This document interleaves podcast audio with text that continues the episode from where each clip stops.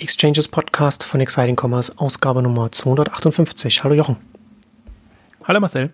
Heute wollen wir darüber reden, warum in unseren Augen die Mobile- und die Logistikthemen zusammengehören. Wir haben ja in den letzten Ausgaben, oder ist ja so ein, so ein Themenstrang, der sich durch die Exchanges jetzt auch schon, glaube ich, seit ein paar Jahren zieht und der jetzt immer intensiver von uns jetzt auch ähm, hier behandelt wird. Und da wollen wir uns heute mal eine Ausgabe mal nur dem Thema widmen. Und wir haben, ich habe es gerade mal rausgesucht, über Wish und Wish Local. Also das ist ja, da kommt das ja alles zusammen. Mobile, starker Mobile Player und jetzt auch Richtung Logistik und auch zeigen, was Logistik und Mobile zusammen auch bedeuten kann. Ähm, haben wir gesprochen in der 235, das war äh, im Herbst 2019, haben wir uns damit beschäftigt.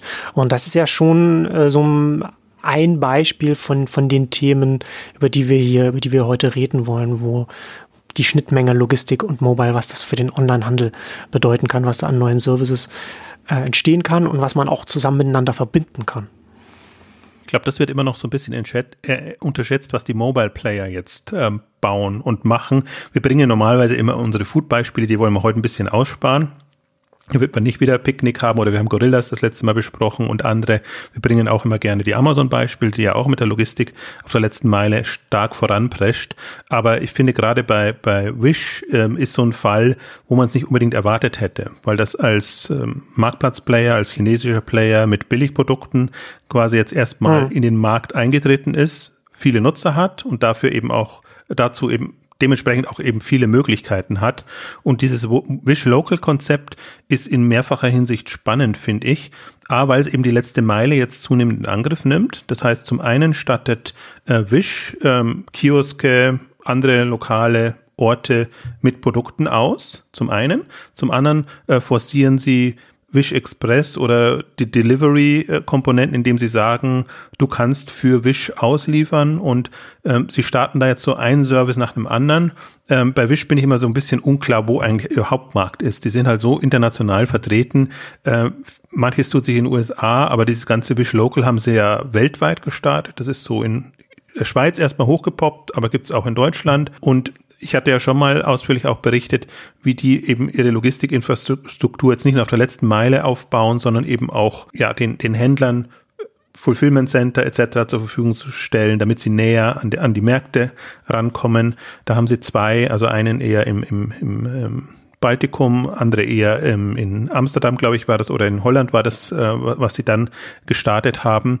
Um, aber spannender im, im, im Mobile-Kontext ist die, die, die letzte Meile und diese, also bei anderen würde man City-Depots nennen. Ich würde es jetzt bei Wish gar nicht unbedingt City-Depot nennen, sondern das sind halt, ja, Kioske. Kiosk ist das, was, was auch Wish so als, als das, das Modell beschreibt, das eine.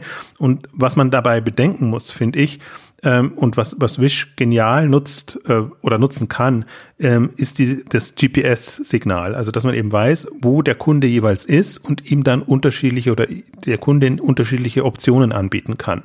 Hol das jetzt bei dem Kiosk ab oder wir wissen, das gibt's an fünf Stellen. Du brauchst so lange, bis wir das zu dir nach Hause geschickt haben, wenn du Express nutzt oder wenn du ganz regulär die, den Paketservice nutzt.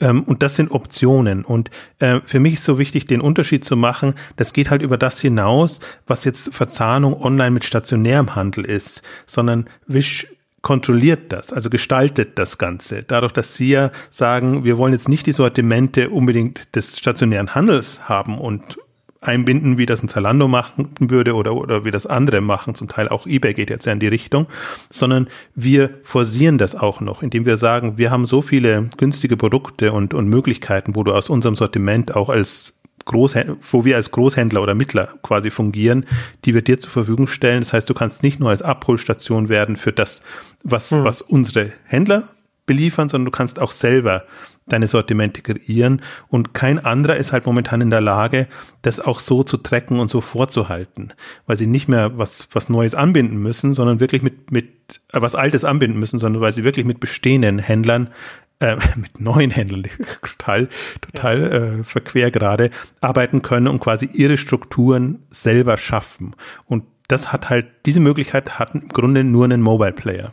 Ja, ich habe das letztes Jahr auch mal äh, getestet. Das ist ja noch relativ banal, dass man bei, bei Wish was bestellt und dann einfach in so einem Kiosk dann, also in so einem Café, das das halt dann nutzt, dann abholt, wo die dann auch zusätzlich dann noch ein Sortiment dann verkaufen können. Hab dann da den Betreiber auch mal gefragt, wie das dann so ist. Der hatte auch noch andere ich weiß gar nicht, was er noch für Abholsachen. Das also war so ein ganz kleines Café im Prenzlauer Berg.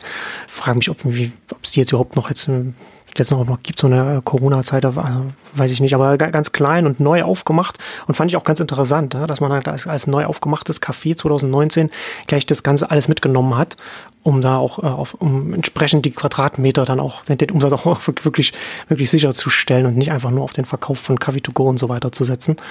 Ich weiß gar nicht, was da noch mit dabei war. Die hatten quasi die ganze Palette da drin und ich hatte den, hatte den gefragt, äh, wie das denn, aber nochmal so gefragt, wie so, so, so wichtig dann, wie viel das da so ist und, und sowas. Und, und er meinte da, dass da durchaus, also er hat viel gesagt, ne? Also, also, also durchaus auch so etwas, was dann wahrscheinlich auch von vielen Nutzern dann auch genutzt wird. Und aber was, was ich halt auch interessant finde, ist, dass man zwar leicht denken kann, dass das ähnlich ist, was du ja schon angesprochen hast, diese Verzahnung von stationär und online. Aber ich sehe halt bei einem Wish-Ansatz zum Beispiel schon noch mehr, dass man die ursprüngliche Verzahnung wird ja oft immer da, da geht es darum, wo denn der stationäre Händler äh, sitzt und der wird dann angebunden. Und bei Wish geht es mehr darum, wo, wo ist denn eigentlich dann der Nutzer und was kann man da machen? Und da wird das, und dann wird dann die andere Seite dann einbezogen. Ne? Also, also erstmal, wo ist die eine Seite und die andere Seite wird einbezogen. Und ich glaube, da sind wir uns ja einig, das haben wir ja auch gesagt, es ist wichtiger, dass man erstmal auf den Endnutzer konzentriert und dann die andere Seite einbindet. Also nur so kann man dann wirklich was Erfolgreiches aufbauen. Und, äh, und das, ich, ich glaube, dass man das leicht, dass man so ein sehr wichtiges Detail, das leicht übersieht, was daraus dann kommt. Und was ich ja auch noch interessant finde, ist, dass natürlich das, was, was jetzt ein Wish macht, auch dann sich überlegen, dann auch noch Sortimente dann noch mit reinbringen, dann auch zu gucken, wo ist denn der Absatz da und was, was ergibt denn Sinn? So, das sind ja dann zum Teil auch minimalste Sortimente, mit denen sie jetzt anfangen, was man, was man sich dann in der, in der App dann anschauen kann, was man da dann vor Ort kaufen könnte oder, oder und, und so weiter. Das ist ja was, was nur ein Marktplatz machen kann. Das ist, kann ja nicht von einem Logistiker zum Beispiel kommen. Ein Logistiker kann halt seinen DHL-Paketshop und so weiter machen, wo man was abholen kann. Aber man kann halt nicht oder ist zumindest eine größere Herausforderung, wenn man in der, in der Ebene der Wertschöpfungskette ist, dann da irgendetwas noch weiter aufzubauen als Logistiker, als wenn man sagt, man kommt schon als Marktplatz, wo man ganz anderen, auch ganz, einen ganz anderen Marktzugang hat. Das ist auch so ein bisschen meine Sorge, dass das Thema, dass jetzt äh, manche sagen, ja, aber Paketshops oder Paketabholshops gab es doch schon immer und das, hm. Äh, was ist jetzt das Spektakuläre und das, das Neuere dran? Also ich hoffe, dass das ein bisschen in der Ausgabe zurückkommt. Du hast in einem Punkt, du hast schon mehrere Punkte jetzt eigentlich angesprochen. Cafés, ähm, glaube ich, gerade Restaurants, Cafés etc., die äh, freie Flächen haben, irgendwie einen, einen, einen Abstellraum äh, hinten oder, oder sonst irgendwas ähm, und, und die sich einfach alternative Einnahmequellen erschließen können und das andere eben auch da jetzt mit den neuen Sortimenten zum Beispiel jetzt nur als äh, jetzt im Sommer, dass dass man irgendwelche ähm, Sachen für für für Freibäder oder sonst irgendwelche irgendwie Luftmatratzen oder andere aufblasbaren Produkte quasi aus Wish sich noch äh, mit ins in, in den Laden oder ins Sortiment nimmt, weil man eben weiß, das nehmen die Leute mit und wie gesagt, die Preise sind so günstig, ähm, dass dass man da noch gut was draufschlagen kann, um entsprechend ähm, auch was zu verdienen. Das ist ja der der, der andere Vorteil. Und, und der dritte Punkt dann auch wirklich, äh, finde ich auch so wichtig, ähm, was wir, glaube ich, jetzt in dem, dem Jahrzehnt extrem sehen würden, äh, werden, dass die Abholstationen oder City Depots, Läger etc. in die Wohngebiete kommen, dass sie dahin kommen, wo die Leute sind. Und das sind jetzt meistens Packstationen in irgendeiner Form oder manchmal eben, was weiß ich, Wäschereien oder andere Dienste, wo man seine, seine äh, Pakete abholt. Ähm, aber da erwarte ich mir eben, dass das sehr viel kreativere, innovativere Lösungen kommen und das erwarte ich mir jetzt nicht so sehr von Wish vielleicht, sondern da, wenn wir da mal kurz in den Food-Bereich schwenken, erwarte ich mir da eben da automatisierte Läger und, und also kombinierte Läger und Abholstationen, so Micro-Fulfillment Center und alles, was man da sich vorstellen kann. Also das, glaube ich, wird aus der Not heraus und aus, aus dem Volumen, das, das wir haben, ähm, passieren. Und da sprechen wir noch gar nicht jetzt über, über die Bequemlichkeit und die zusätzlichen Möglichkeiten, wenn man eben weiß, wo das Produkt jeweils ist, ähm, für den Kunden, für die Kundin. Ne? Ja, also gerade auch Automatisierung. Ich komme da ja auch immer wieder, was ich vorhin schon gesagt habe, immer zu dem, zu dem Umsatz pro Quadratmeter zurück. Mit Automatisierung kann man natürlich sehr viel mehr Umsatz machen. Und ähm, ich, ich sage ja auch, was ich auch schon seit Jahren sage, ist, dass natürlich eine, das automatisierte Fulfillment Center oder, oder, oder Läger nicht in derselben Größe sein müssen wie die Lager, in denen dann die Lagermitarbeiter dann durch die Gänge gehen müssen, sondern die können eben auf sehr viel kleinerem Raum sein, was eben dazu führt, dass, was du City Depots nennst oder sehr, sehr nah in den Wohngebieten, das macht es dann überhaupt erst möglich, dass man auch möglichst nah dann auch damit dann zu den Kunden dann auch rangehen kann, weil man auch auf sehr kleinstem Raum entsprechende Lager dann umsetzen kann, wenn die, wenn die Automatisierung dann soweit ist. Und ist ja auch interessant, dass es im Rahmen der Corona-Krise jetzt sowieso ein Trend, Automatisierung, klar, weil das natürlich auch eine Kostenfrage ist, äh, eine Effizienzfrage ist.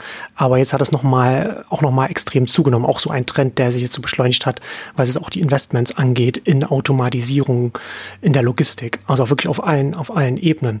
Weil natürlich auch, wenn man entsprechend mehr äh, auf der Gesundheitsseite machen muss, mehr achten, mehr darauf achten muss, die Lagermitarbeiter, dass sie sich nicht gegenseitig anstecken, das macht es natürlich dann auch entsprechend teurer und entsprechend hat man natürlich dann auch im Markt dann noch einen stärkeren Druck dahin, da Richtung Automatisierung gehen. Und das hat sich jetzt also schon spürbar jetzt auch beschleunigt, was man auch in den letzten Wochen, Monaten gesehen hat, was da an Schlagzeilen kommt, was da in Investments stattfindet auf der Robotikseite.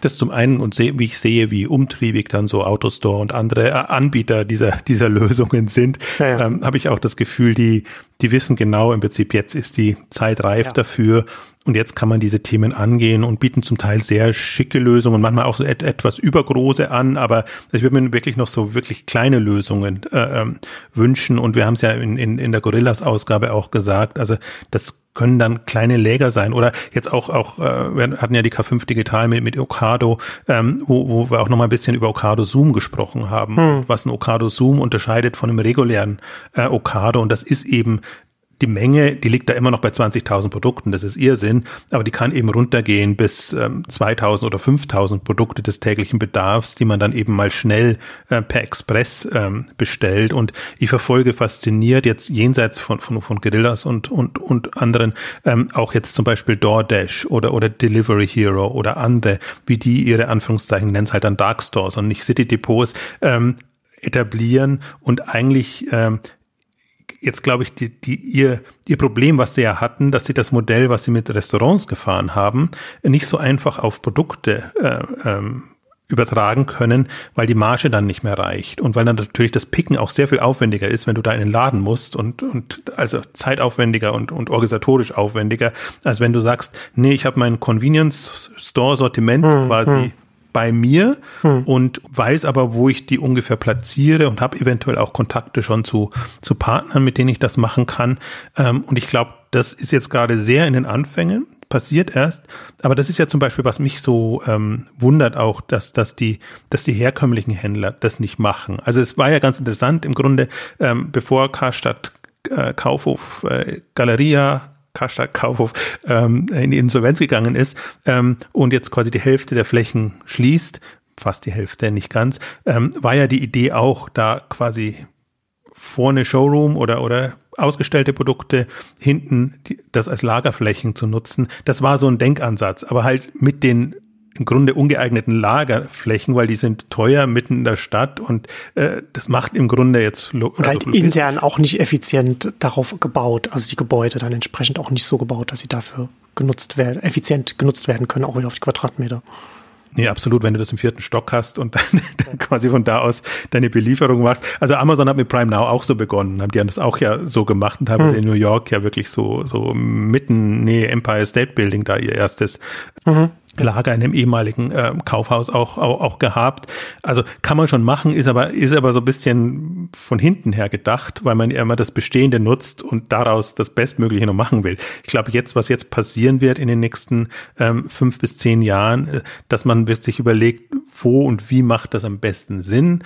Ähm, und wir haben ja, es gibt ja da die unterschiedlichsten Modelle. Wir haben ja auch über Yummy eine komplette Ausgabe gemacht, die halt zwei, drei ganz reguläre Läden haben und das aber von da aus geregelt mhm. bekommen und dann eben noch ein Zentrallager in Anführungszeichen, also ein Hauptlager, ähm, wo, wo, sie dann den Rest ähm, übernehmen. Also wie auch immer das passiert. Ähm, und, und mein Denkansatz ist da immer, wenn ich jetzt ein Edeka-Händler ähm, wäre oder werden möchte, möchte ich da nochmal einen Edeka aufmachen, ganz regulär mit Regal Personal und allem, oder möchte ich da nicht einfach einen, einen Lager mieten und da mein Sortiment haben und das dann als, als, als Service für die, für die Kunden ähm, in, in, in der Lieferung anbieten. Also mhm. das ist, das muss man durchrechnen, weil die, die Lagerfläche natürlich kompakter sein kann und das, was du am Personal, an der Kasse und intern brauchst, hast du da nicht. Und das geht, geht dann rein quasi in die Lieferungen. Und man muss sich halt auch von dem Gedanken verabschieden, dass das, das sieht man gut bei, bei Amazon, dass das ein Food-Sortiment sein muss. Das sind Produkte des täglichen Bedarfs plus alles, was man so mal schnell brauchen könnte. Stecker und was es halt alles. Oder brauchen könnte oder, oder schnell impulsiv haben möchte. Ich finde ja immer nach wie vor äh, wichtig, dass dann, oder interessant, wie sich das dann rausgeschält hat, dass dann auch so Eis sich das dann auch so etabliert hat, dass man so schnell mal impulsiv abends schnell äh, auf der Couch ein Eis essen will und sich das dann, und das muss dann schnell geliefert werden. Also das ist so ein auch wieder so, wo man erstmal, wo, wo das Sortiment vielleicht wie Kraut und Rüben aussieht, aber eben von, vom Nutzer her gedacht, vom Endkunden her gedacht, schnelle Lieferung, das, was kann man, was, was könnte man schnell brauchen und oder was möchte man schneller äh, haben. Also ich war so fasziniert, ich glaube, ich hatte es schon in einer anderen Ausgabe gesagt, aber beim More Meetup in Zürich, ähm, als wir mal durch das äh, äh Galaxus äh, ja. Lager schrägstrich durch den Store geführt wurden und daneben eben den typischen Elektronikprodukten auch so ein paar Putzmittelgeschichten und, und, und solche Sachen dann plötzlich da sind, die man dann von da aus äh, entweder abholt oder, oder liefern kann. Hm. Also das wird dann so ein und auch äh, wirklich chaotisches Sortiment, also wie man es so typisch auch in einem Großlager kennt, auch im Kleinen nochmal umgesetzt. Also wenn man nicht die Position kennt, ist, ist, man, ist man verloren. Also wirklich unordentlich, würde man sagen, äh, im, im, im klassischen Sinne. Nicht, äh, dass, dass man da genau weiß, wo, wo welches Produkt ist. Und das ist auch so eine Lösung. Und, und da ist mir auch äh, wirklich nochmal klar geworden, in welche Richtung Digita Galaxus damit geht. Also deren, deren Stores sind mehr oder mindestens genauso auch City Depots. Und wenn immer wieder von einer Store-Eröffnung ähm, berichtet wird, also man kann so und so drehen. Man kann, kann so da seine alte Welt erkennen und sagen, okay, das ist halt, jetzt machen die auch stationäre äh, Läden auf, etc. Oder man kann sehen, ähm, wie, wie das andersrum gedreht ist und die haben quasi dann in jeder Stadt, in jedem Ort nochmal neben ihrem Zentrallager dann Anlaufstellen, äh, natürlich für die es abholen wollen, aber im Grunde für alles nutzbar und da kommt eben auch die Mobile-Komponente für mich dann ins Spiel. Ja, bevor wir jetzt ein bisschen schneller zum Mobile kommen, würde würd ich gerne zu dem Aspekt auch noch sagen, dass man das halt leicht auch wieder da äh, Detail trifft es auch nicht so richtig, aber dass man leichter äh, das, das übersieht. Dass ich finde bei solchen Themen auch immer wichtig, dass man sich anschaut, was steckt im Kern der Strategie oder des Vorgehens und was ist, was ist an der Peripherie. Ja, also wenn man, wenn man jetzt einen stationären Laden hat, einen Supermarkt, das so ausgerichtet hat, dass die Leute da hingehen, um da einzukaufen, dann ist das der Kern. Und wenn man dann noch Leute da reinschickt, die dann äh, in den Regalen dann Sachen rausnehmen, die dann geliefert werden, dann ist das mehr Peripherie des Ganzen, was man, was man macht. Und worüber wir hier reden, ist ja eher andersrum. Ne? Wenn das ein Galaxus jetzt ein Lager hat, wo man vielleicht auch noch hingehen kann, oder man neue Lager aufmacht, wo man dann auch noch so Yummy, wie auch immer dann noch so ein Showroom hat oder beziehungsweise so eine Stelle hat, wo man auch reingehen kann, also was holen kann, dann ist die Lieferung im Kern der Strategie und dass die Kunden noch hingehen können, ist dann die Peripherie. Und das ist schon sehr, sehr wichtig, die, das zu unterscheiden, damit man das nicht beides in einen Topf wirft, weil ganz oft zum Beispiel Fachjournalisten das alles dann einfach in einen Topf werfen und sagen, das ist doch alles das gleiche Multichannel oder so etwas. Und das ist aber eben nicht das genaue Gegenteil voneinander. Guter Punkt. Also ich glaube, das, das ist der, der Aspekt, deswegen kann man natürlich jetzt sagen, ja, ihr redet doch jetzt nicht von nichts anderem als das, was wir schon seit Jahren predigen, äh, predigen dass die, dass die stationären ähm, äh, Läden auch online angeboten werden. Aber eben genau nicht. Und das Bessere wäre ja fast, wenn, wenn jetzt die Altlasten nicht da wären und wenn man jetzt auf der grünen Wiese sagen könnte, okay, wie müsste jetzt eine online- oder mobile getriebene Logistikinfrastruktur aussehen, die allen Bedürfnissen gerecht wird. Auf der letzten Meile da haben wir, also wir brennen ja in große Probleme auf der letzten Meile rein, weil es einfach absurd ist, was gerade passiert. Und wir rennen auch in große Probleme rein, und das hat Zalando mit als, als erstes erkannt oder jetzt auch umgestellt, wenn wir mit Zentrallagern arbeiten. Auch das habe ich schon immer mal wieder betont. Wie stolz war Zalando auf sein Zentrallager in Berlin, von dem sie aus ganz Europa hm. schn relativ schnell bedienen konnten. Hm. Und was für ein Kraftakt war das, dann das jetzt umzustellen und zu dezentralisieren, sodass sie eben auch lokale Express-Services hinbekommen und einfach auch diese absurden Mengen, die da durch Deutschland gekarrt werden, als auf Einzellieferungen Basis. Das sind, da haben wir halt jetzt Sprünge gemacht in, in den Volumina, ähm, so dass man sagen kann, ja, okay, bei den, also sagen wir mal in den Jahren ja wirklich noch 2005 bis 10 vielleicht so die Endphase, da waren die Mengen noch genau gering genug pro Händler, Amazon ist immer noch ein bisschen in einer anderen Situation, deswegen sind die ja auch schon früher vorangeprescht. Die haben größere Volumina gehabt. Aber andere, da hat sich das noch alles gerechnet und, und man, man sieht ja auch dann, wie viele LKWs dann, äh, ja, zum, ich kann mir vorstellen, jetzt von, wenn, wenn von Berlin aus immer alles noch von Zalando äh, gelöst würde, wie viele LKWs alleine, also ob wir TRL oder eigene von, von Berlin nach Stuttgart fahren, hm. äh, damit du in Stuttgart dann nochmal die letzte Meile auslieferst. Also das ist, das sind so die Sprünge, die man auch sehen muss. Das ist so die eine, also diese, diese Volumina und, und, und die Attraktivität des Onlinehandels ist, ist das eine.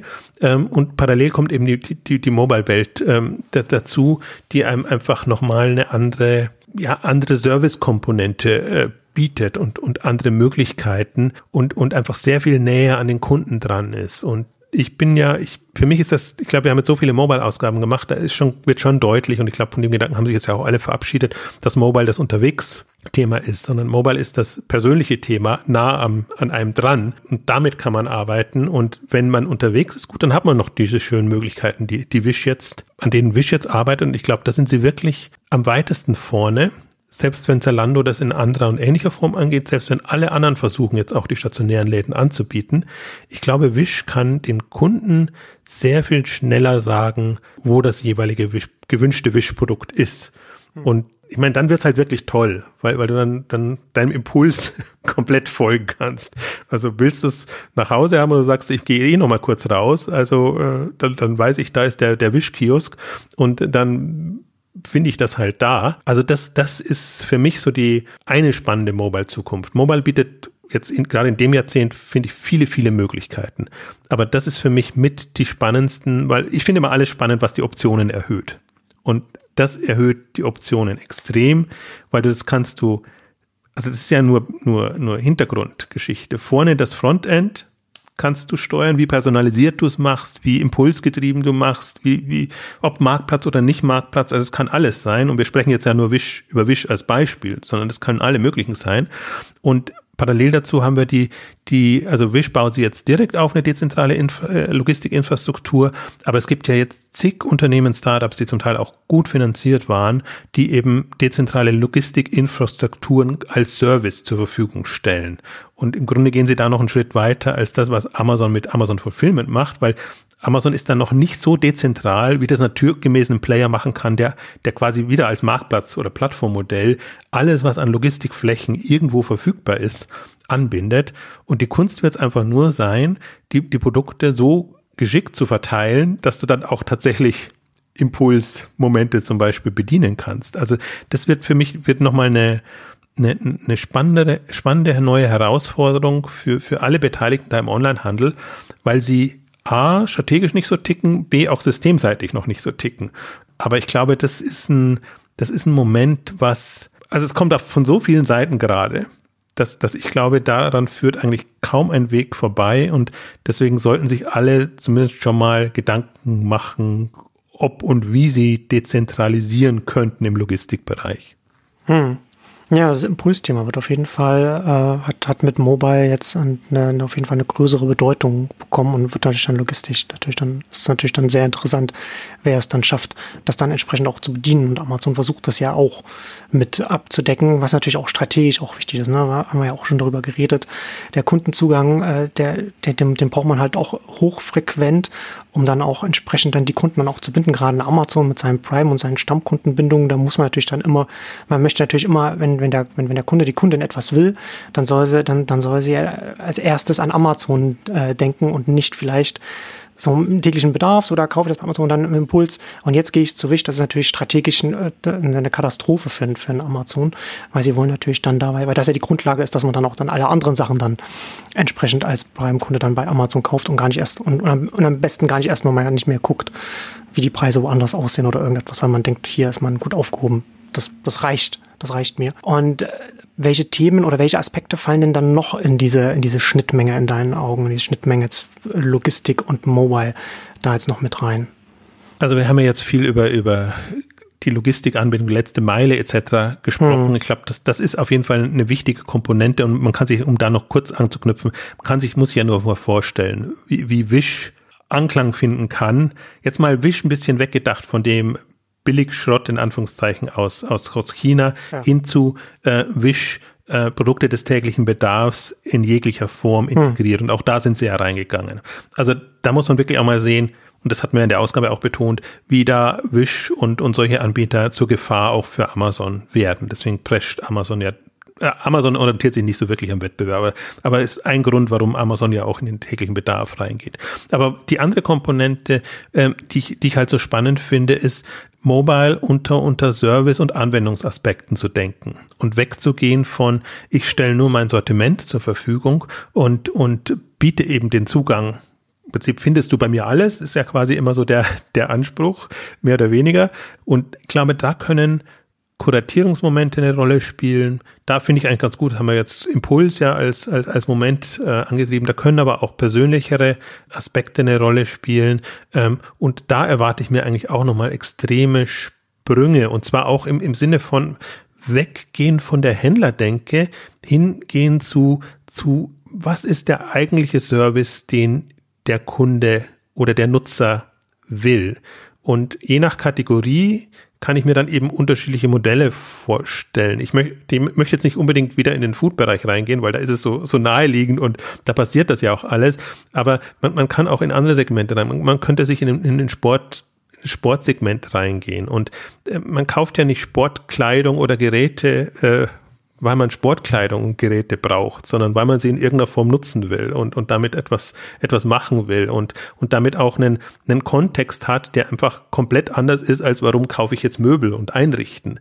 Da, ich finde, auch da kann man sich äh, gute Services, Anwendungen vorstellen, ähm, um einfach so, also geht dann eher Richtung Wohlfühlen und, mhm. und, und all, all diese Momente, wo man einfach auch so ein bisschen über die Kategorie dann rauskommt. Aber im Sportbereich ist es dann halt ich glaube, der, die Services, Online-Handelsservices, die da entstehen, und ich tue mich immer schwer mit dem Begriff Service, weil der Service immer so wirkt, als ob das ein Zusatzservice on top wäre, sondern ich meine ja wirklich, das, das gesamte Handelsmodell ist ein Service und der ist halt dann ja, per se schon integriert. Wenn du, wenn du Mannschaftssportarten machst, dann, dann hast du im Prinzip ein anderes Umfeld, als wenn du sagst, ich, ich mache jetzt kein, was weiß ich, einsame Wanderungen oder, oder sonst irgendwas, dann weißt du aber auch, dass neben den Produkten auch die Wanderung und, und, und das Thema mit integriert sein kann, wenn du es als, als Service äh, ähm, hm, baust. Ja.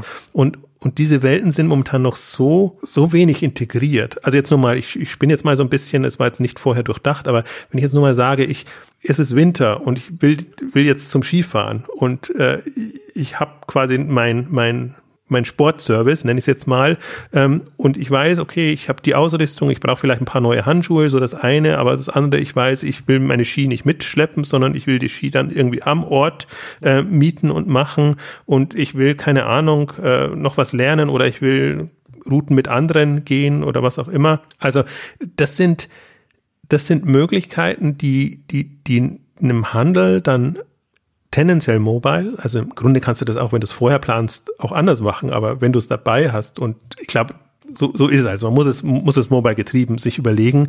Ähm, dann ist halt, äh, kannst du diese Planung machen und, und, und, und, und diese Services nutzen, während du unterwegs bist oder während hm. du das machst hm. oder während du dem nachgehst.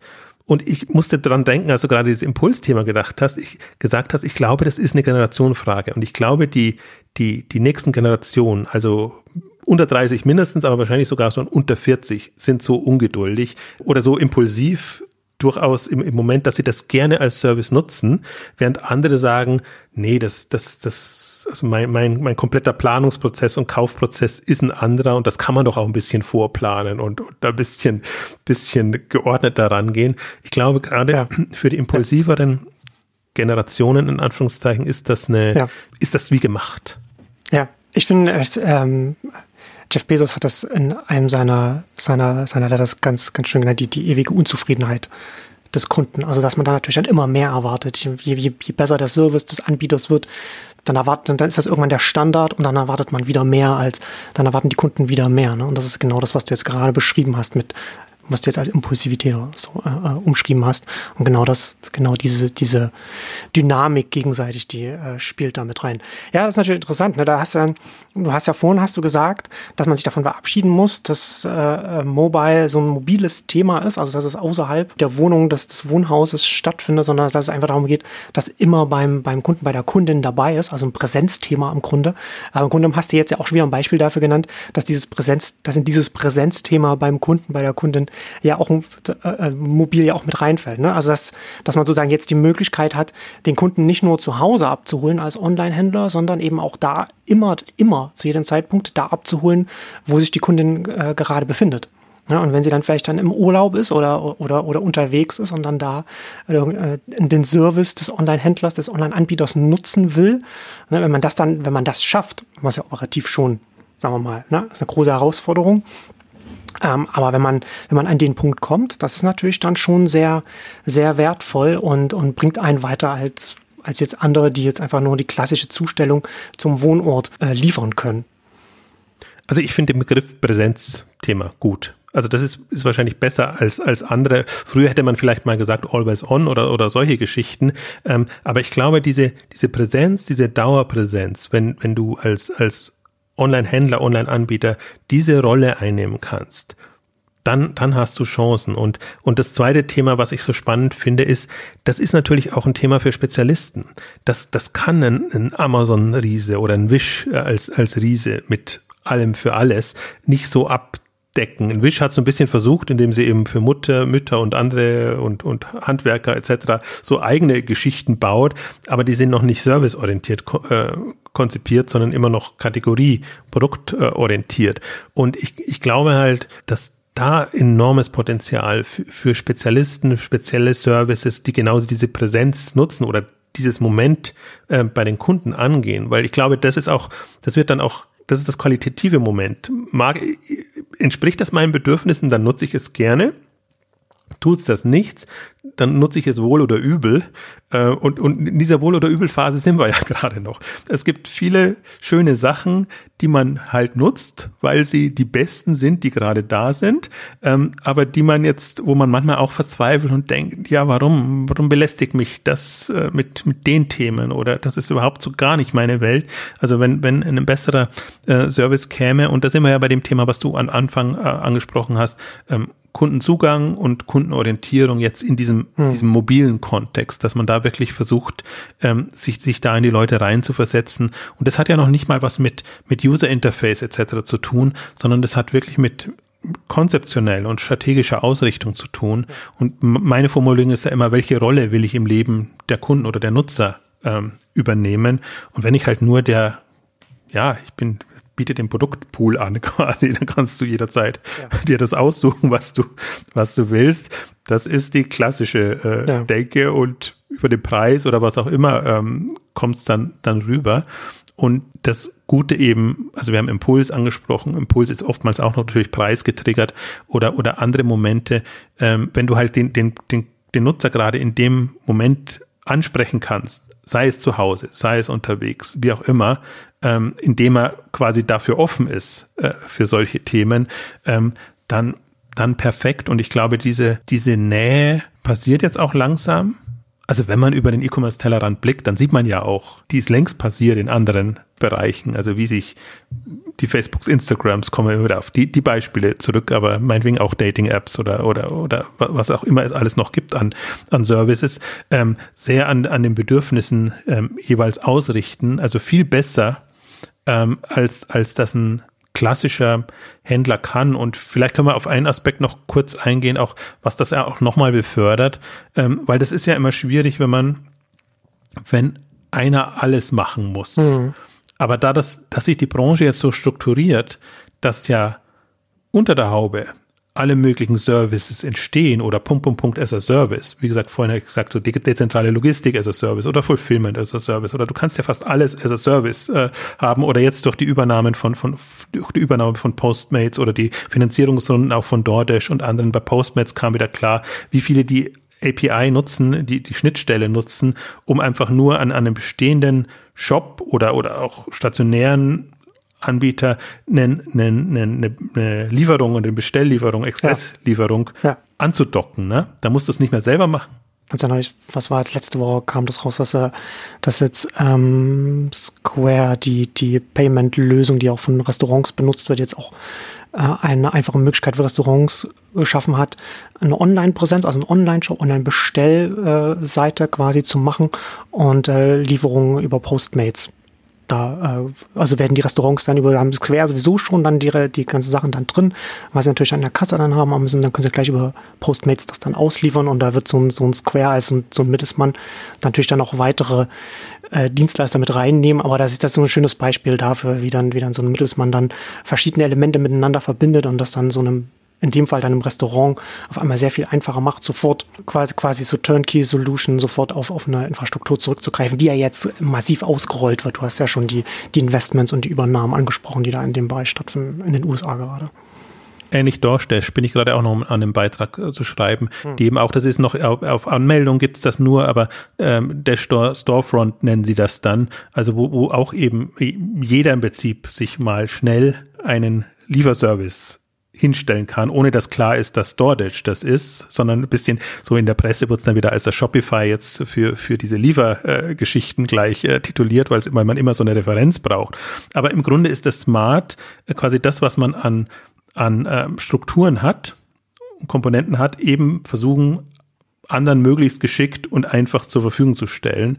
Darum geht so ein bisschen. Und da, ich glaube, da unterschätzt man auch noch die, die ganzen Anbieter, die jetzt, ja, ich fand es immer, alle Lieferservice fand ich vergleichsweise banal in dem, was sie angeboten haben. Die Herausforderung war halt einfach nur, die Leute zu, hinzubekommen und hm, das Server-Level ja. zu generieren. Ja aber die sind halt jetzt auch auf einem Professionalisierungsgrad und, und haben jetzt Möglichkeiten, um daraus eben schicke ähm, Anwendungen, Services zu, zu schneidern. Und ich glaube eben genau der Punkt, die Herausforderung ist für die, sie werden selber nicht, nicht alles gleich gut bedienen können. Sie sind so, sie wollen natürlich eine, eine Marke sein, die, die man kennt, aber das, was sie alles können, können sie unter der Haube viel besser äh, anbieten und ist bei anderen zum Teil viel besser aufgehoben, ähm, als wenn sie das selber machen würden. Die würden sich ja total verzetteln, wenn sie da in, in zig Nischen reingehen würden und, und, und das entsprechend machen.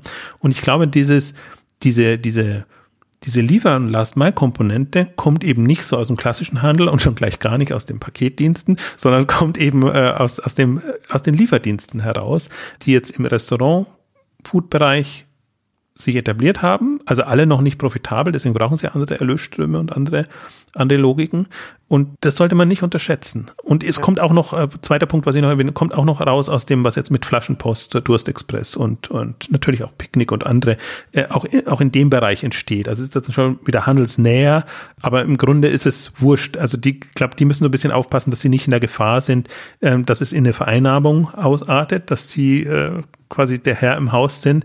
Die, die Lieferdienste können das ein bisschen ähm, unterschwelliger, äh, niederschwelliger ähm, anbieten und so, dass man immer noch das Gefühl hat, man nutzt das nur als Service, aber ist dann nicht verpflichtet. Und wenn dann eben, meinetwegen jetzt in den USA Postmates nicht funktioniert, dann nimmt man DoorDash oder Instacart, also das kann, die kann man nicht so vergleichen, weil sie schon unterschiedlich ausgerichtet sind, aber jetzt nur mal von der, von der Grundidee.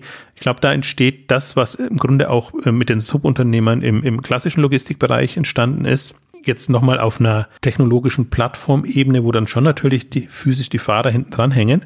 Aber das, das wird hochspannend. Also, die, ja. also in der Art und Weise, wie sie es nutzen lässt. Das, ja. das finde ich hochspannend. Ja, e, eben genau, ne? so programmatisch dann über API anbindbar und dann ist natürlich dann sehr viel flexibler, kann sich, kann, kann das dann insgesamt verbunden werden, dann kann sich das dann hochschaukeln.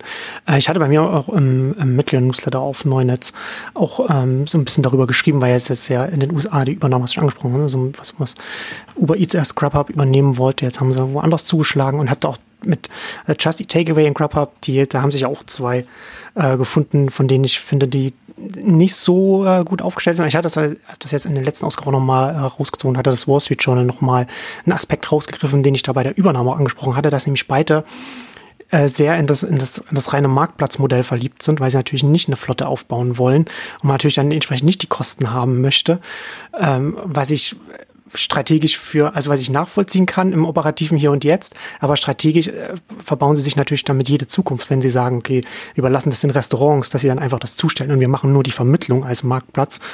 Da hat man dann eben dann nur das. Und äh, so hast schon da dann hier nochmal Zahlen gehabt. Da ist äh, bei, bei Just Eat Takeaway ist, kommen sie global, werden übernehmen die Restaurants von äh, drei Viertel der Lieferung und bei Grubhub ist es Hälfte, Hälfte. Und äh, ich finde da sehr viel spannender, was ein Uber Eats macht, ne, wo man dann halt sagt, weil, ich glaube eher so etwas, dass man es eher so aus einer Portfolio-Richtung denken muss und eher so denken muss, kann ich eine Flotte aufbauen, möglichst groß, und kann ich die, kann ich die auslasten? Also mit der Auslastung das dann auch alles refinanzieren, dann im ne, Unit Economics und so weiter.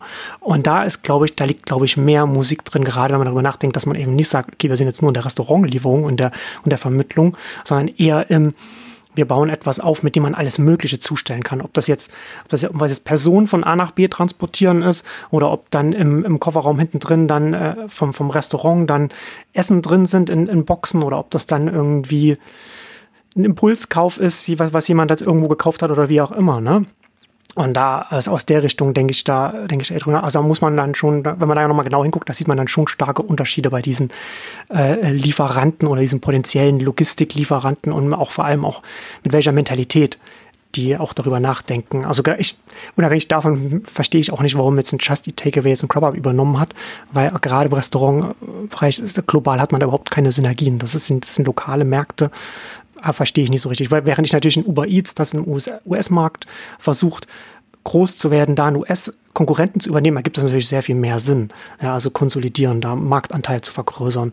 Ähm, aber das noch am Rande. Ich würde noch, ich würde noch mal über den Möglichkeitsraum zu sprechen, was Mobil und äh, Logistik angeht und was ich auch vorhin angesprochen habe mit Präsenz nochmal auf dein Skiurlaub-Beispiel nochmal zurückkommen, weil ich schon äh, sehr interessant finde, dass man das, wenn man das an einem konkreten Beispiel durchspricht, was wir hier ja relativ abstrakt und theoretisch ähm, besprechen, wenn man jetzt heute einen klassischen Sport-Online-Händler äh, schaut, der jetzt äh, schön seinen, seinen Online-Shop hat und sagt, hier, du kannst hier all, alle Skier in, in, in, in möglichst günstigen Preis, kannst, kann, ich, kann ich dir zu deinem zu deiner Wohnung liefern, sondern das ist jetzt das Hier und Jetzt.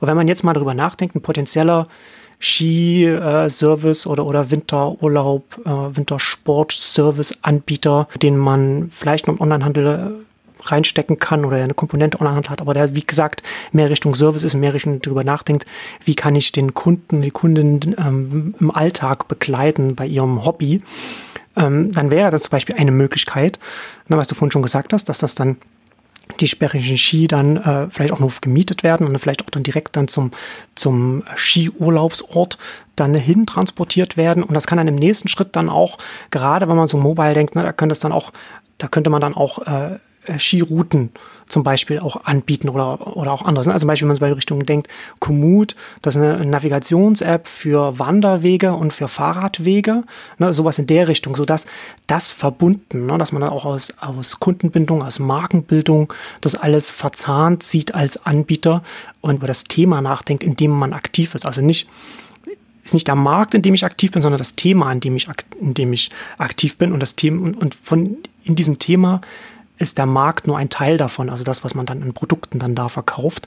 Und da kann man, da lassen, da lassen sich ja ganz viele andere Themen dann noch randenken. Ne? Wenn man jetzt in dem Kontext denkt, Skifahren oder Wandern, Fahrradfahren, da lassen sich ja dann auch noch entsprechend lokale äh, Kooperationen mit lokalen Restaurants oder, oder Hotels oder wie auch immer. Ne? Das lässt sich ja dann, das lässt sich ja dann weiterdenken, wenn man mehr darin denkt, ich bin in diesem Thema aktiv und nicht in diesem Markt und dann, dann, dann ist Logistik und Mobile, so das kommt das alles dann natürlich dann da, da zusammen musste nämlich auch gerade jetzt an das Boom-Thema Fahrrad äh, denken, ja, äh, wie man ja. das ein bisschen anders aufziehen könnte. Ähm, aber eben auch bei den, eine Anmerkung noch zu, der, zu dem Skithema. Also im Grunde eben genau nicht die Ski dann dahin äh, äh, transportieren, sondern wissen, wo die Ski sind, wo welche Möglichkeiten bestehen. Ähm, also es geht alles um, um Datenerfassung letztendlich, um, um die Datenbanken aufzubauen, aber eben ja. wegzugehen von, äh, von der klassischen Handel Handelsdenke rein physisch, sondern eben auch Vermietungsmodelle etc. Deswegen ist ja auch, finde ich auch dieses Second-Hand-Thema so in Anführungszeichen spannend, schrägstrich gefährlich, weil du damit eben auch nochmal andere Möglichkeiten hast. Da sind die Produkte zum Teil woanders und das äh, kann als, kann Second-Hand sein. Also sobald du es ja einmal benutzt, ist es quasi Secondhand, aber das kann eben auch ein Mietmodell oder, oder, oder andere, andere Modelle dann werden. Und alles ist nur eine Frage der Datenerfassung. Auch da hilft Mobile wieder als Thema. Ähnlich bei dem Fahrradthema. Also jetzt natürlich alle wollen ihre Fahrräder und wollen zum Teil Elektrofahrräder oder, oder wie auch immer.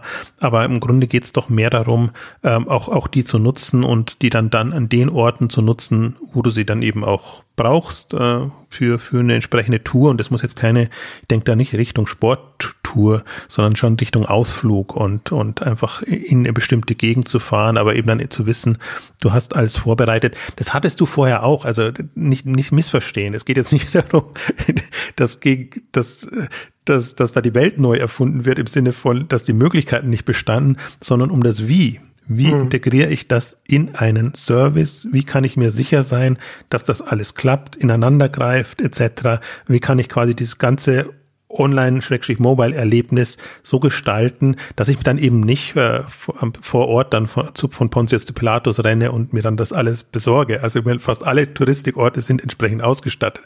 So ist es nicht. Aber das, das ist halt das Coole, vor allen Dingen, wenn du dann weißt, ich kann das immer bei einem Anbieter machen. Und eben meinetwegen heute Fahrrad, morgen dann doch mit dem Auto oder keine Ahnung, irgendwie an, mhm. an See und, und bin, bin da einfach viel, also fühle mich da viel aufgehobener. Ja einer, der mich kennt, wo ein Anbieter, der mich kennt als Kunde, der auch, bei dem ich auch weiß, dass ich dann auch ein gewisses Qualitätslevel, was, was, was, was Service und so weiter und, und Produkte auch angeht, das ist ja dann auch immer in, jetzt in Urlaubsorten ja auch immer nicht ganz gegeben, weiß man ja dann auch nicht, woran man dann, dann da entsprechend gerät. Also als ein konkretes Beispiel, wo, worüber wir hier reden, ist das, kann man sich, glaube ich, schon ganz gut vorstellen, welcher Möglichkeitsraum da einfach noch offen ist. Also vielleicht ist auch, äh, vielleicht ist auch Logistik das, das falsche Wort äh, bei dem Thema, weil, weil Logistik immer so beinhaltet, ich muss das transportieren. Vielleicht ist hm. Location das bessere Wort. Hm. Ich weiß, ich weiß jeweils die Position von Produkt oder hm. Service, hm. den ich nutzen will und äh, Person, also mir, der Person, die ich das nutzen will. Und äh, dadurch, das finde ich zum Beispiel so das Faszinierende an dem Wish-Konzept. Dass, dass mir das klar geworden habe, ich gedacht, Wahnsinn, die haben eine Datenbank, wo sie genau wissen, wo ist der Kunde, wo sind die Produkte jeweils im Zentrallager vor Ort etc. Zu, abzuholen oder zu liefern etc. Und, und eine richtig mächtige, flexible Datenbank, ähm, die so niemand anders hat. Da ist für mich eigentlich erst der Groschen gefallen, wo ich mir gedacht habe, wow, was, was für mächtig dieses Location-Moment, für mächtiges Moment dieses Location-Moment ist. Ja. Und das ist etwas, da wir alle nur mit Zentrallagern arbeiten oder mit wenigen Lagern im im Handelsbereich ist uns das noch nicht so bewusst. Das sind andere Branchen weiter. Also das ganze Mobility-Thema ist da, finde ich, hochspannend als Referenz, wenn du siehst, wo die ganzen ähm, Elektroroller und, und was es alles gibt, äh, wie die getrackt werden und wie das erfasst wird und wie ja im Prinzip da die Lösungen schon entstanden sind. Jetzt eher aus einem Nutzungsmodell heraus. Ähm, aber wenn man eben sich für den Handel jetzt nicht nur das Service, sondern eben auch äh, ja Secondhand mit, mit äh, einbezieht, wo ich ohnehin glaube, wir, wir gehen eher in eine, in eine Nutzungsrichtung. Also musst du alles besitzen und musst du alles haben und musst du dich A erstmal um den Kauf kümmern und dann um den Wiederverkauf. Ich finde zum Beispiel auch hochspannend jetzt die, die Services, die im Autobereich entstehen.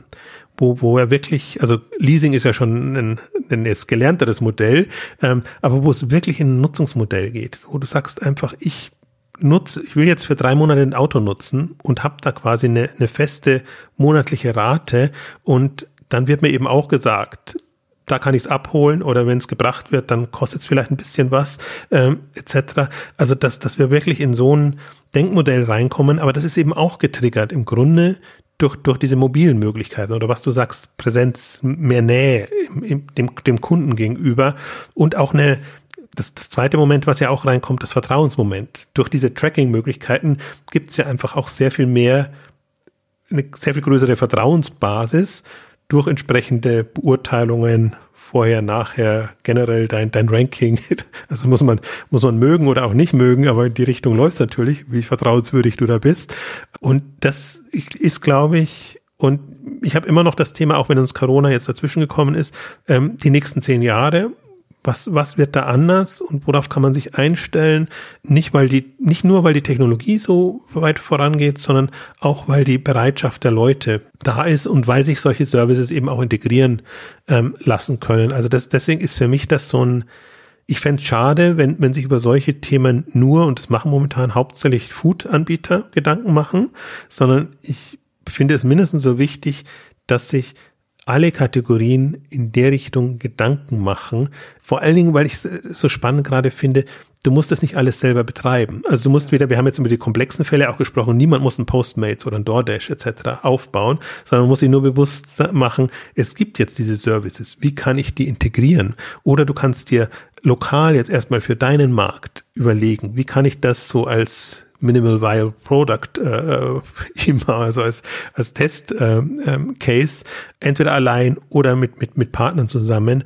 Und ich glaube halt auch, dass so Dinge, die lokal getestet werden, eben durch diese Infrastrukturen sehr viel leichter national zum Beispiel oder, oder überregional ausgerollt werden können. Ähnlich, also das, was wir im Prinzip jetzt im technologischen Bereich gesehen haben, wir haben Plattformen, wir haben ABS als, als Webservice, Cloud-Service-Angebote von, von allen möglichen. Darauf werden jetzt die Technolog technologischen Konzepte gebaut. Und ähnliches passiert jetzt im Grunde auf der Infrastrukturebene, also auf der physischen Infrastrukturebene. Und ähm, das Interessante ist auch, auch, es wird günstiger. Also es, man möchte es, also niemand will es jetzt selber aufbauen. Das möchte jetzt niemandem raten, aber da gibt es eben auch spannende Player. Aber die Nutzung wird so viel extrem günstiger, weil einfach da viel also Skalierungseffekte eintreten ja. und du viel mehr Möglichkeiten ja. hast. Und da stehen wir ja noch ganz am Anfang, was das, was das angeht, dass wir da dann irgendwann mal Skaleneffekte gerade in, in dem, in dem Logistiksektor dann auch verstärkt dann äh, sehen werden.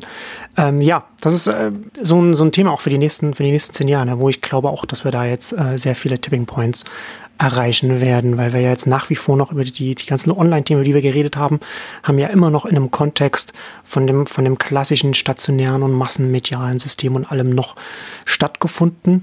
Und diese, dieses Verhältnis wird in den nächsten zehn Jahren an ganz vielen Stellen kippen. Und das wird dazu führen, dass wir sehr viel, das wird sich gegenseitig auch weiter beschleunigen. Weil ich finde das ganz interessant, wie sich diese früheren etablierten Systeme, Ökosystem ist ja so ein Wort, was auch ganz, ganz oft benutzt wird, aber in dem Zusammenhang, man muss es halt wirklich das ganze, die ganze Wirtschaft als ein Ökosystem sehen. Ja, also du hast die stationären Läden, du hast die Supermärkte, du hast die Marken da drin, die, in der, die, die im Fernsehen beworben werden und dann im, im Supermarkt dann entsprechend auf Augenhöhe dann gestellt werden und dahinter stehen die Konzerne, die das dann entsprechend ausgehandelt haben und so weiter und so fort. Das hat sich ja gegenseitig jetzt noch relativ lange hochgehalten, weil alle Beteiligten auch Interesse daran haben, dass sich daran nichts ändert, weil in einem anderen System, in der Online-Werbung, in der Feed-Werbung, Facebook und so weiter, da muss man ganz andere Marken, ganz andere Markenstrategien verfolgen und auch mit einem Amazon-Marktplatz und so weiter. Aber das, das, das geht halt nur so lang, wie es halt geht. Ne? Also wie, wie, wie sie es halt trägt mit den Endkunden, die halt immer weniger diesen Modus verfolgen wollen. Ob das jetzt irgendwie sich von Fernseher setzen den Jahresfernsehen zu schauen oder was, ob es in den Supermarkt gehen äh, anbetrifft, egal ob Corona oder nicht. Und das wird dann schon nochmal, das wird, das wird schon nochmal interessant werden, ne? wenn wir dann jetzt die, die, die entsprechenden äh, Tipping Points dann erreichen werden. Aber guter Punkt, dass du das Markenthema auch noch ansprichst, weil das ist immer die zweite Welt. Spezialisierte Handelsmodelle, glaube ich, die, die man so in, in Service-Richtung ähm, weiterspinnt oder da neu erfinden lässt. Das andere ist, ist, ist die Markenwelt. Und die, ich glaube, die Marken haben jetzt auch nochmal durch Corona festgestellt, einfach wie abhängig sie sind von ihren bestehenden Strukturen.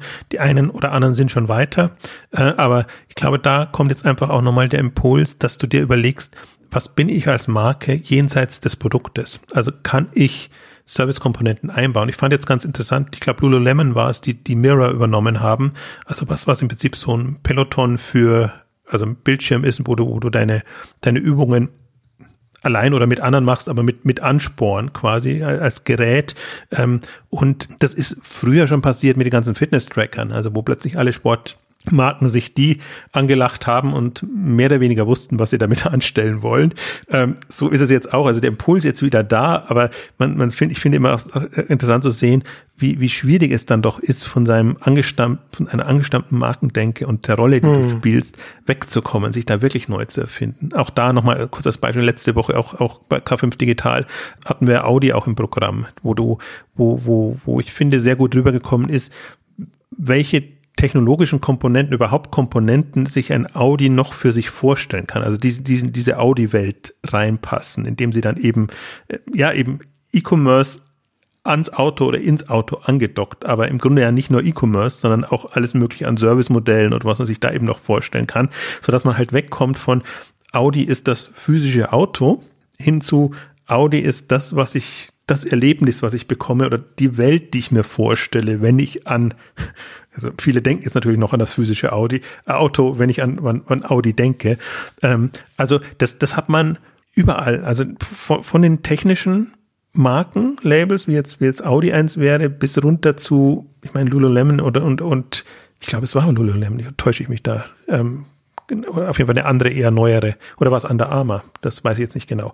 Also von den, von, die einfach rein physisch, also wirklich nur Produkte verkaufen haben. Hm. Natürlich am, am Zeitgeist und, und dann schon äh, pop populär. Und das, das also der Impuls war jetzt wieder da. Ich bin immer so ein bisschen skeptisch, weil Impulse gab es schon mehrere und das ist dann nie so gefruchtet, wie man, wie man sich das vorstellen würde. Aber ich glaube, die müssen sich neu erfinden. Onlinehandel muss sich eben auch neu erfinden. Und das, das ist das, das ist, was mir eigentlich am wichtigsten ist. Deswegen auch so eine Ausgabe. Weil das ist klar, dass das, das widerspricht allem Gelernten, was der Onlinehandel bisher gemacht hat. Aber ich glaube, man muss sich klar machen, wie die Welt dann aussieht und dann überlegen, wie kann ich mich da integrieren? Also nicht, dass ich, andersweise läuft es ja mal andersrum. Ich bin da und dann sehe ich alle möglichen neue Impulse und versuche die zu integrieren in mich, sondern genau andersrum. Ich muss mich in diese Welt integrieren und die, die, die Online-Player müssen zu Mobile Service Player werden, sage ich jetzt mal bewusst und nicht, das ist kein Kanal, sondern das ist wirklich eine, eine ganz andere Welt. Und das sehe ich momentan noch nicht. Also ich tracke ja jetzt sehr intensiv auch, wie, wie die App-Umsätze, äh, wie hoch die steigen mhm. und, und, und wie es da vorangeht. Einfach auch nochmal, um, um, ich finde, man sieht jetzt einfach, welche, welche Relevanz das hat und, und wie das vorangeht. Aber diese Apps sind für mich nicht, äh, also noch, noch nicht annähernd das Gelbe vom Ei. Also das ist wirklich, im Grunde ist es ein falscher Weg, weil es weil es jetzt das mobil verfügbar macht, sondern im Grunde muss da noch ein komplettes Umdenken passieren oder man wartet halt so lange, bis die entsprechenden Wettbewerber kommen, die natürlich dieses Potenzial auch nutzen können und, und entsprechend dann äh, einem so ein bisschen Druck machen. Und dann, glaube ich, ja. spätestens passiert was. Ja. Aber das sieht man. Wobei natürlich immer die Gefahr auch äh, jetzt auch gerade für die bestehenden Online-Händler, die jetzt von Desktop zu Mobile gehen und mit den Mobile-Apps, wenn du schon sagst, nicht das Gelbe vom einen, haben wir ja hier auch schon äh, oft darüber gesprochen ist natürlich dann auch organisatorisch dann auch immer die Gefahr der Pfadabhängigkeit, ne? dass man sich dann einmal festgefahren hat in eine Richtung und dann wieder dann zurückzurudern oder, oder den, den Dampfer rumzureisen. Das ist natürlich dann immer auch eine, Heraus eine Herausforderung. Also ich glaube, was, wenn der Onlinehandel etwas vom Stationären lernen kann. Ja, dann ja das Thema, das haben jetzt die Zahlen ja auch bewiesen, Omnichannel funktioniert nicht, ja. ähm, weil du eben genau diese Abhängigkeit hast, ja. sondern du musst es schaffen, eine unabhängige, also der Stationäre muss es schaffen, eine unabhängig funktionierende Online-Welt zu schaffen und dann kann er wieder weiterarbeiten und so muss es dem Onliner gelingen, unabhängig vom Online-Geschäft eine Mobilgeschichte hinzubekommen und dann kann es auch wieder weitergehen. So sieht man jetzt zum Beispiel auch, also im Vergleich zu zu, zu Mobile ist der Online-Auftritt von About You also im Grunde unterirdisch. Also du hast nicht annähernd das abgebildet, du hast nicht annähernd die Möglichkeiten.